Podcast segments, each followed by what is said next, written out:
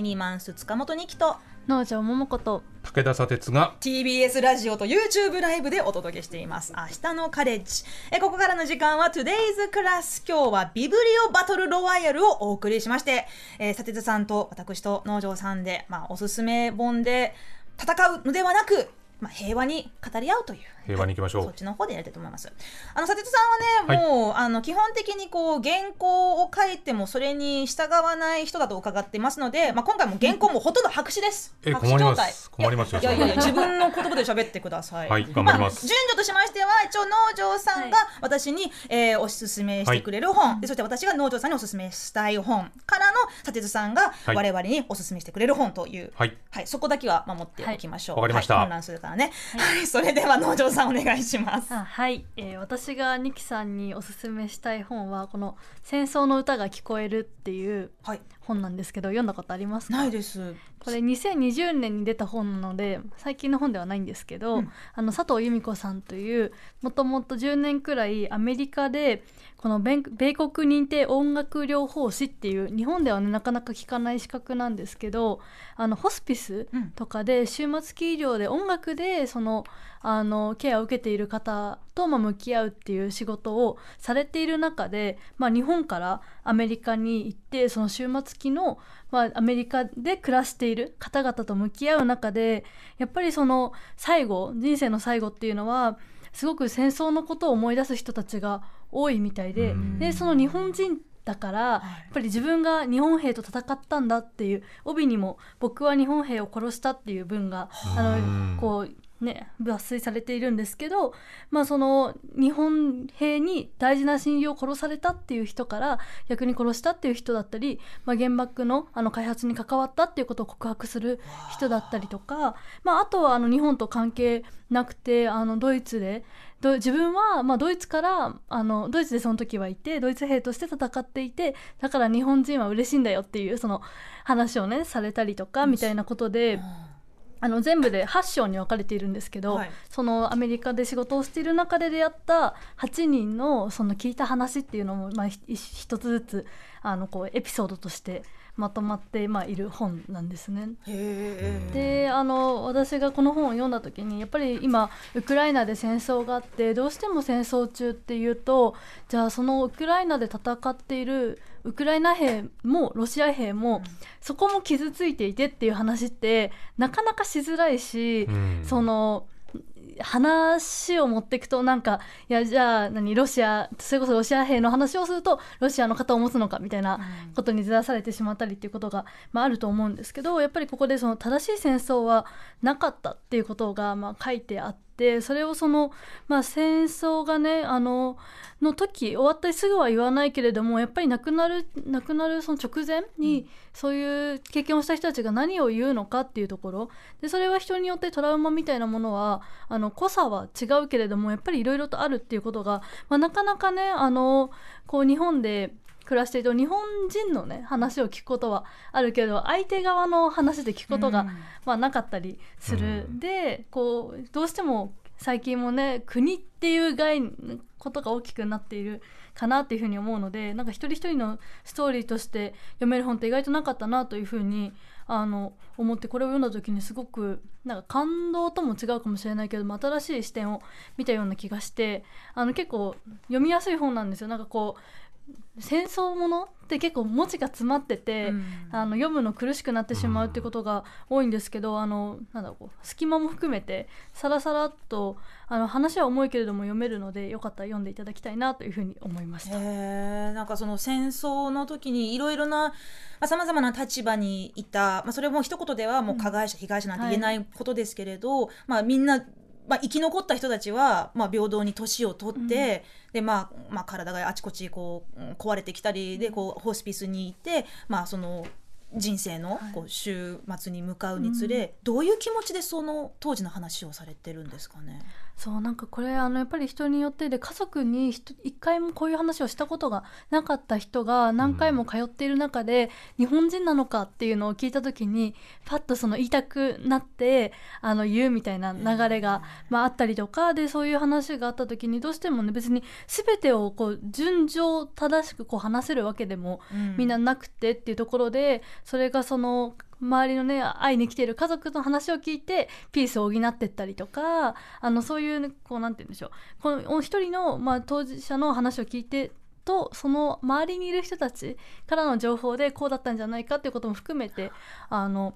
書いてありましたね。うん。まあでもね先週、まあ、その終戦敗戦記念の日だったってことあって、うんいろんなね報道ありましたけど、はい。その中でやっぱりこうようやく語ることができるようになった方っていうのがいろいろ記事とかはい。ニュースで出てくるじゃないですか、うん。それってやっぱり僕らには当然だけど想像しえない。ねあのその日から何十年を迎えてようやく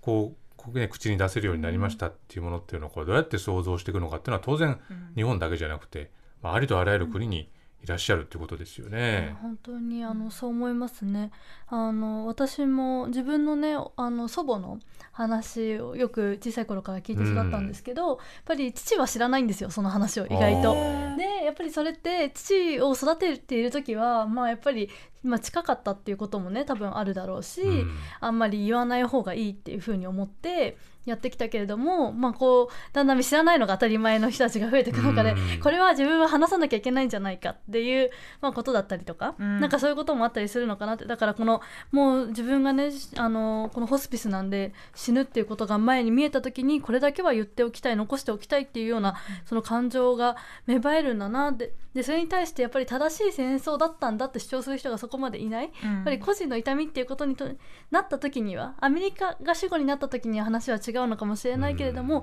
私はっていう話をしている時に戦争を正当化する人はいないっていう話を、まあね、こう書いてあるのが結構、うんうん印象的でした。ありがとうございます。もう一度、えっ、と、タイトルと著者のか名前はいいいですか？えっと、佐藤由美子さんの「戦争の歌が聞こえる」という本です。はい、ありがとうございます。めちゃくちゃ読みたい。貸してくれる？あ貸します。やったーい。帰ってこないですよ。いや、返しますよ。まあ、10年以内にいやいやいや、そんなかかんない、そんなかかんない。ありがとうございます。あの時のってね。はい、あの時の2期ですって。はい、えーとですね、私の方から、まあ、農場さんにね、はいあの、まあ、おすすめしたい本がですね。えーまあ、ちょっとテーマとしては似てるところあるかもしれません。はいえっとね、タイトルがね、風よ放線家の歌を運べという本でして、これ実はもう80年代に一度出て絶版となったけれど、あの、まあ、2年前に、えー、増補新版が、えーコロカラという出版社から出た本でして、まあ、どういう本かと言いますと、まあ、今年9月1日でね、まあ、100年を迎えます関東大震災の直後に起きた朝鮮人虐殺の、えーまあ、語り部というんですよ当時を経験した人たちの、えー150にもわたるこう、まあ、証言を集めた本で、なんですね、まあ、そのタイトルがえーまあ、関東大震災朝鮮人虐殺追悼のメモランダムというサブタイトルがあるんですけれど。まあ、この本あの、まあ、少しまでそのルワンダ行ってきたじゃないですか、でルワンダの虐殺の歴史をね、まあ、その当時えー当時を経験した方の、まあ、直接のお話を聞いたり、えー記念館でいろいろもう本当に想像を絶する、えーもう100日間で100万人ほどの,、まあ、そのはっきりした数わからないんだけどもうたくさんの人が虐殺された。でそれは決して私がその事前に思ってたようにある日ラジオで、えー土族を殺せでヘイトスピーチが始まってでそこに感化されてみんながうわーってなったそんな簡単なものではなかったもうその差別とかヘイトというものはもう何十年ももうずっとずっとずっと何世代も前からもう種はすでに植えられていてで、まあ、関東大震災というもう巨大な自然災害でいろいろこう脆弱になっていた当時の人々の心理がで、まあ、その今年100年となるわけなんですけれど、まあ、あの毎年のようにね各地で追悼式が行われていますけれど。ただ、あの、なんて言うんでしょう。私自身は、その、あまりこの、えー朝鮮人虐殺の歴史を、あまりよく知らなかった。学ぶ機会がなかった。まあ、それは学ぶ、教えてくれる、まあ、んなんか、まあ、学校の教科書とかメディアとか、親とかね、いろいろそこは別にあると思うんですけれど、まあ、今、こう、ようやく、この年になって、あれ ?100 年前、ちょうど100年前、自分が暮らしてるこの東京という街で何が起きたんだろうということを、まあ、最近になってお恥ずかしながら、こう、知りたくなってきたわけなんですよ。でまあその、まあ、本の中にはねもうたくさんの人たちのその証言があるので、まあ、あのとてもじゃないですけれどもうこれはちょっと私の口からは言えないぐらい残酷なものたくさんあります。まあ、あのでもやっぱりこういろんな人たちにこう読んでもらったり考えてほしいのが、まあ、そのなぜ人はこんなにも簡単にあの本当にもう全,、まあ、全量というかその一般の暮らしをしてた、で隣近所にあの朝鮮人の方が住んでるとかあの身近にいるっていう人たちが何を何を引き金でそういうことを起こしてしまったのかで、まあ、本当に信じられない話ですけれど、まあ、当時をね証言してる人たちは、まあ、当時子供だったけど、まあ、本当に子供の子供の作文で、えー朝鮮人が殺されましたって書いているほど日常の目の前で起きていたらしいんですよ。でこれは本当に関東大震災が起きた9月1日の、まあ、その日の夜から始まっていた。でそこではもうもう警察も法も、えー何ももうすぐにこう鎮静することができなかったっていうね。でまあその100年前に起きたけれし、えー直接経験した人たちもうほとんど語れる人は残っていません。ただまあその犠牲となった方々の、まあ、子孫の方々がまだやっぱりその、まあ、おめえと言いますかその朝鮮人が毒に甘えてるなんてそんなあの事実無根のことが原因で自分のおじいさんはおばあさんは親戚は殺されたっていう。でそこを全くこうまあ、なんて言うんですかね、もちろん、うーん、まあ、これはちょっといろいろこう、デリケートな問題ではあるとは理解してるんですけれど、その日本と韓国のいろいろな歴史の中でね、ただその謝罪とか、まあ、その認識という形のものがどんどん薄薄れていってるっていうことは私は、まあ、最近知ったあの考えようと思ったばかりの人間として言うのもあれなんですけどそこはちょっとやっぱ危機感を持っているんですね。でまあその東京の小池都知事もまあ、あの今年もまた、えーまあ、追悼式への追悼文は、まあ、見送るということもね、まあ、ニュースになっていましたけれど、まああのーそういったところでなんだろうな過去と向き合わないということは未来とも向き合わないことだと思うんですよ。だから何て言うかこの関東大震災のね、まああのえーまあ、災害ということを、まあ、防災の日を通して考えよう、ね、あの災害が起きたら何をしようっていうことの中にはただその自分の身の安全を守ろうとか食料水を蓄えようだけではなくてフェイクニュースに踊らされないようにしようっていうところも私ははっきりと明確にあるべきなんじゃないのかなと思ったりしています。小池さんはね、もう意図的に薄めようとしてますからね、うん。あの震災で亡くなった方とこの虐殺で亡くなった方を、まあ、一緒に追悼してますからっていう言い方をしてるんだけど、当然だけれども震災で亡くなられた方と虐殺で亡くなられた方っていうのは一緒にできるはずはないわけですよね。うん。それに対してそそれで、まあ、先週金曜日のねあの小池さんの定例会見で言ってましたけれどもその記者の方が「歴史認識はどういうふうに考えてるんですか?」っていうふうに言ったらば答えないんだよねあの人は。ううんあの今言った通りです。で今その前に別に特に言ってないんですよね。でそれを2017年からずっと送り続けない。あのこの言い方が正しいかあれですけれども石原慎太郎でさえ送っていた追悼文を送らない。でこうやって100年経つと当然、まあ、実際にあの関東大震災を体験している人ってのは当然いなくなってくるわけですけど、こういうふうにこう直接的な語り部がいなくなるとこう時の為政者がですね薄めよう薄めようなかったことにしようなかったことにしようこれ当然、まあ、今あの敗戦から78年経ったけどもこれがまたプラス10年20年になってくると同じようなこと起きると思うんですよね。うんそうならないためにも、うんまず、まあ、知るということ、うん。で、まあ、このね「あの風予報専科の歌を運べ」という本、まあ、あのさっきも言いましたけど、まあ、一度は絶版になったんですけれど、まあ、2年前に、えー、増補新版という形で「まあ、コロカラ」という出版社がねまたこう、まあ、復刻してくれまして、まあ、この本がきっかけで、えーまあ、90年代2000年代に、えー朝鮮人虐殺をテーマにしたさまざまな本が出たという、えーところもありあるということですので、まあ、本当にあの民間の人々がこう10年という年月をかけて、えー地道に調査をしてきた、えー本当に貴重な証言がたくさん載っている本ですので、えーおすすめでございます。読んでみますありがとうございます貸しましょうか。あ貸してくださいはいどうぞはいどうぞ。はいそれでは、えー 続きまして佐哲さんはいの推し本お願いします。はい、えー、とガブリエル・ブレアさんという方が書きまして村井理子さんが翻訳されました「写生責任」というですね話題のまあ結構話題になっておりますが帯にはですね望まない妊娠による中絶を根本から問い鳴らす28の提言と、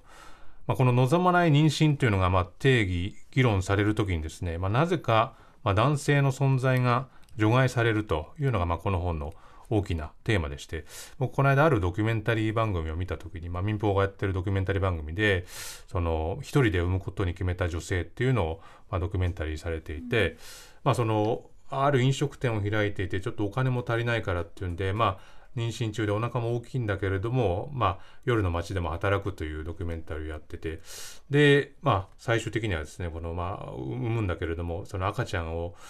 育てるためにはちょっとこのマンション出てってくれとかって言われたりといろんなこう苦境を抱えてるっていうのを見ててあれ男はって当然思ったわけですよね。これ、でもその男はまあ認知しないっていうことで一切そのドキュメンタリーから出てこないんだけれどもじゃあこれをよくある話だなどこでも聞く話だなっていうことにしちゃっていいんだろうかと思ったわけですね。でこれ、まあ、この本の論旨はね非常に明確で、えー、見過ごされがちな事柄についていくつかの提案をしましたと一番強調したかったのは妊娠中絶の99%は望まない妊娠が原因でありその望まない妊娠の全ての原因が男性にあるということですと。セックスをするから望まない妊娠をするのではありませんと。望まない妊娠は男性が無責任に射精をした時にのみに起こるのですと。毎日24時間来る日も来る日も妊娠させることができる人が1ヶ月に24時間だけ妊娠可能な人に負担を強いているのが現状ですということを書いたわけですね。まあ、男性の精子というのはまあいつでも妊娠させることができる。その一方で、まあ、女性の卵子はそうではない。で、まあ、月に一度のタイミングというもの、うん、で、まあ、排卵っていうのは、まあ、完全にはコントロールできないけれども精子というのはまあコントロールできると、まあ、このことを繰り返し書かれてるんですけれども、これ28項目書いていて、その9項目にですね、えー、女性に否認を期待しすぎているという項目があって、うん、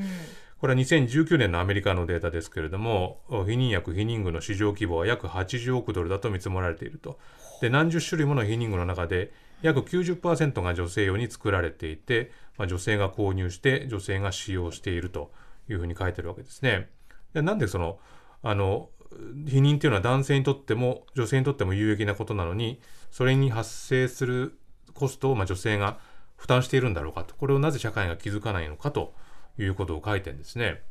でこれ僕知らなかったんだけれど2016年にですね世界保健機構が男性の避妊手段として精子の数を減少させるホルモン注射の臨床実験試験を行ったと。これの妊娠予防効果が96%という非常にポジティブな結果が出たんだけれども臨床試験は中止されたと。なんで？でこの、まあ、薬の副作用が参加者の安全を脅かすと委員会が判断したと。でその副作用がまあ、ニキビと体重増加だと。でこれは著者が書いてんだけどもそれは女性用の避妊薬の副作用でもありますと。うん、つまりその女性用の避妊薬の副作用だって同じような深刻なものなのになぜかその、まあ、つまり男性にとって厳しいものであるならば動かないし、男性にとって楽になら楽なものならば、まあ、女性が苦しむのは構わないということが、こういう本には書かれてるんですよね。まあ、この非常に非対照的な状況について非常にこう強く明確に書かれていてで、まあ、この著者はあらかじめ来るであろうという批判についても書いていて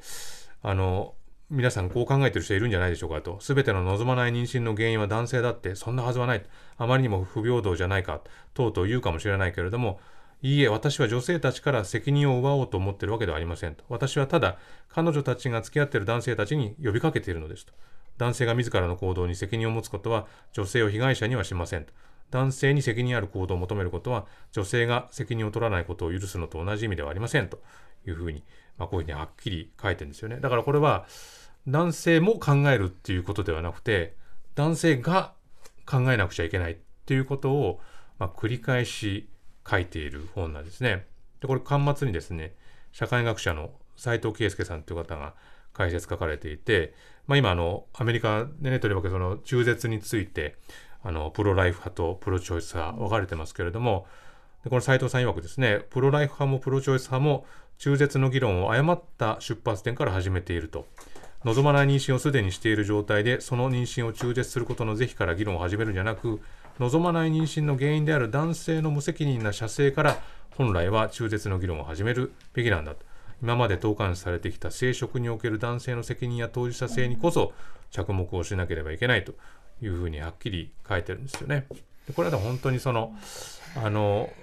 望まない妊娠ということを考えた時に当然その男性がまあ、そういう性行為をしなければそういうことは起きないわけなのででもその望まない妊娠が起きた時になぜか背負わされるのは僕が最初言ったドキュメンタリー番組じゃないけれど、うん、女性側ばかりになっているっていうことなんですよね。私実はこの射精責任、あのまあ、実は持っていまして、はい。あのルワンダに持ってったんですよ。あの飛行機の中で読もうと思ったらちょっとうんカバーがあまりにもすごいインパクトの強強な、これはあの剥がすとね結構いやでもねそこちょっとなんか微妙な気持ちで、うん。私射精責任読んでんだぜっていう気持ちもちょっとあったんで、まあ、飛行機の中であの序文の方をねあのしばらくあの読んでいたんですけれどなんか今佐哲さんがおっしゃってくださったことのもうほとんどが、うん。それ知ってるって思うことばかり、まあその本の中のことも、うん。あうんそれ知ってるうんそれ知ってる今まで当たり前だと思ってたから。でえ全部当たり前と思ってたんだけどなぜかこの本この「射精責任」という本を通して読むとあれなんでだろうって、うん。女の私も、ちょあれ？なんかなんか洗脳されたのかな私って思うこといっぱいあってなんかまあ望まぬ妊娠をしてしまった女性、えー男に捨てられ一人で産むか下ろすかを決めなければならないって自分がそのいろいろなその、まあ、フィクションでもリアルでもあるあるとして受け止めてきてしまったということを、うん。一からなんか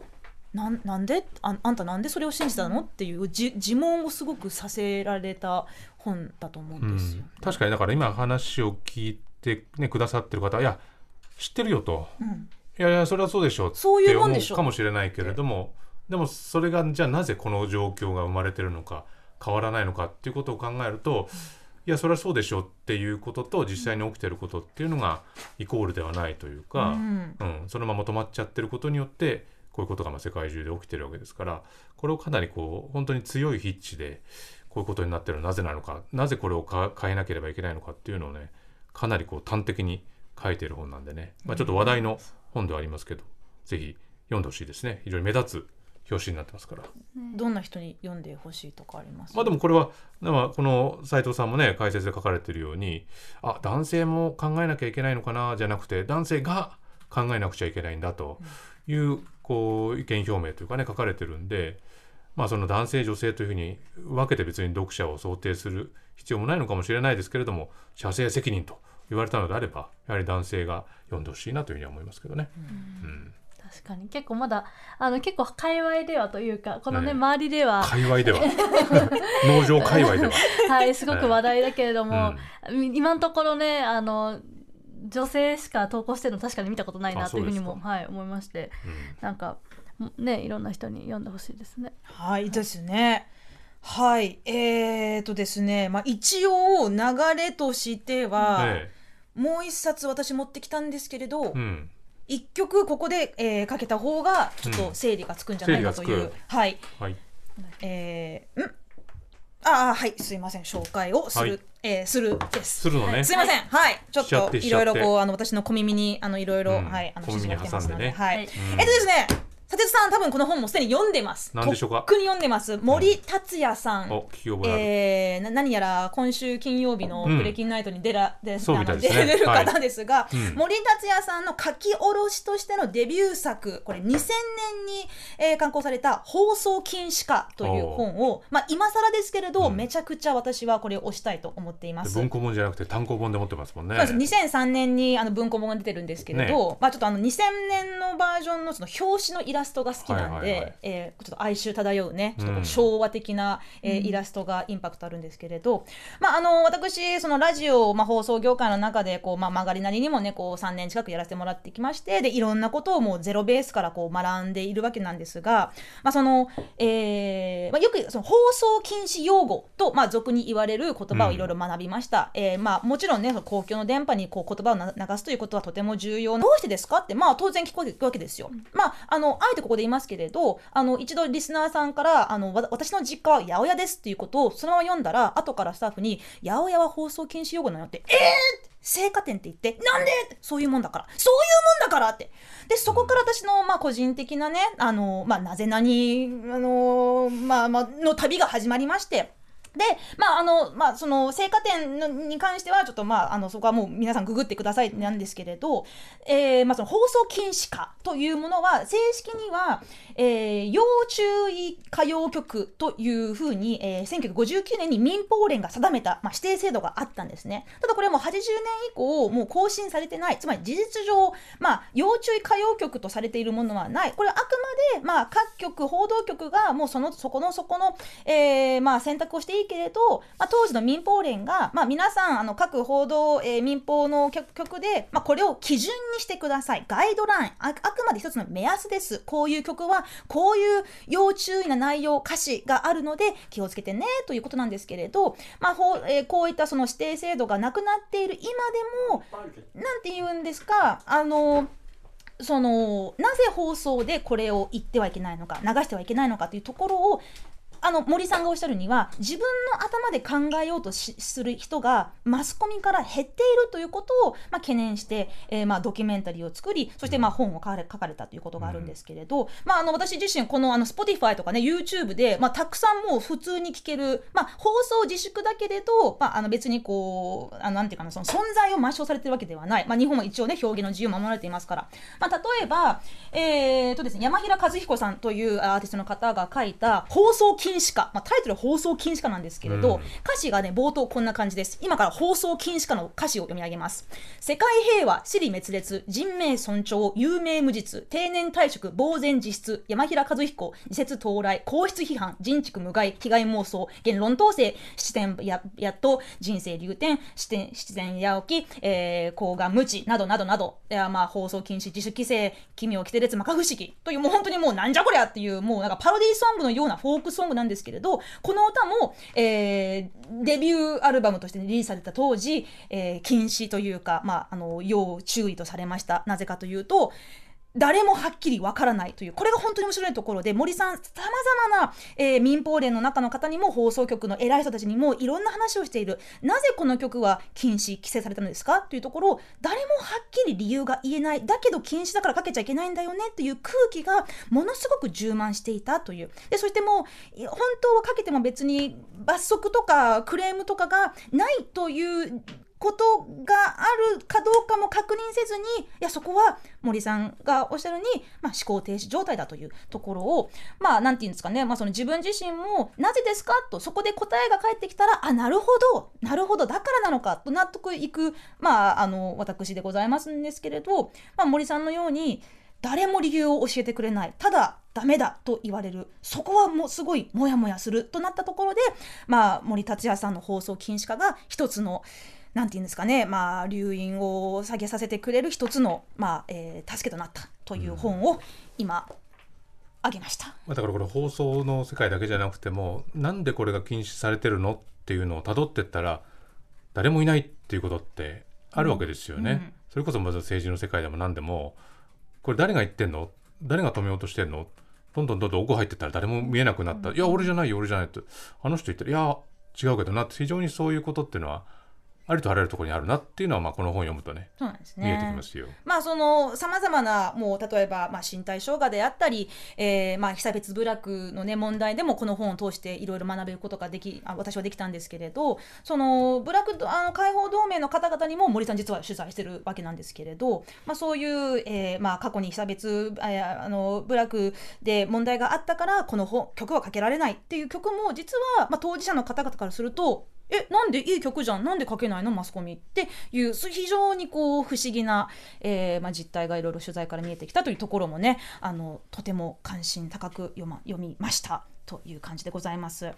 倒的に時間が足りない。もう残ってません、はい。のでえーまあ、でもせっかくね皆さんからのメッセージもね、募集したので、うんえーここで農場さんから読んでいただきましょう。はい、えーラムレーズンさんから LINE でいただきました。はい、えー私は毎晩寝る前に本を読むことがルーティンです寝る前に動画を見ていた頃よりも質のいい睡眠が得られていると思います。うーん。いただいて。ブルーライトないですもんねう本紙の本は。紙の本だったら。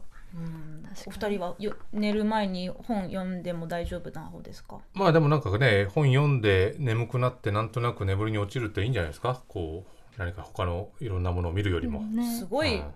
普通ののこと言いますごい普通のことを佐藤さんが言った。当然ですよ。これは常に普通のことばっかりやって読むのってやっぱり体力いるじゃないですか、うん。気力と、だからなんか夜本読めてる時は自分の体と心は健康だなって思いますよね。なるほど。まあ、ちょっとあのは今日は早く寝たいなって時はねあの、うん。あえてちょっと難しい本を読むとね、うん。すぐぐっすり寝れるという。でものがなんかどれぐらいこう没入できるかっていうのは確かになんか今の自分がどういう感じかっていうのがわかるかもしれないですね。ですね。あ、さてつさん、今日ははい本当に、あのありがとうございました。わざわざ月曜日の方にお越しいいただいて。やいやいや、そんなこちらこそ。はい、最後に告知などございますか？はい。まあ、こう、金曜日のね、プレキンナイト、先ほど、ニキさんが紹介されてましたけど、うん森達也さんがいらっしゃいまして、はい森さんがまあ初めての劇映画、福田村事件というのがね、9月1日に公開されるんで、その話をしたいのとしかもこの福田村事件ともね、あのまた関東まあそうですねうんね、まあ背景があるという。であと、まあ、僕が今日紹介した写生責任のですね、うん翻訳者の村井理子さんと、まあ、この本をめぐった対談というのをやりまして、えー、27日土曜日のお7時から本屋 B&B、えー下北沢ですね、えーこちら観光記念イベントありまして、まあ、会場チケット完売ですけども、配信のチケット発売中なんでちょっと今日の話聞いて見てみようかなと思っていただける方がいたら嬉しいなと思っております。そうですね。はい。えー今日私たちがおすすめした本、えーもう一度聞き直したいなんつなんて本だったって方はねぜひねアストロカレッジのポッドキャストをチェックしてみてください、えーこれまでのアーカイブも聞けますので、えーどうぞよろしくお願いいたします。よろしくお願いいたしますよ。はい。砂鉄さんありがとうございました、はいお久しぶりに会えて嬉しかったです、あなたの平成間違ってます。平成のすべてを目撃したと自称する町浦ピンクが真相を激白。僕もモーニング娘。のメンバーとしてデビューする予定やったんですよ。TBS ポッドキャスト「虚子平成」毎週金曜日更新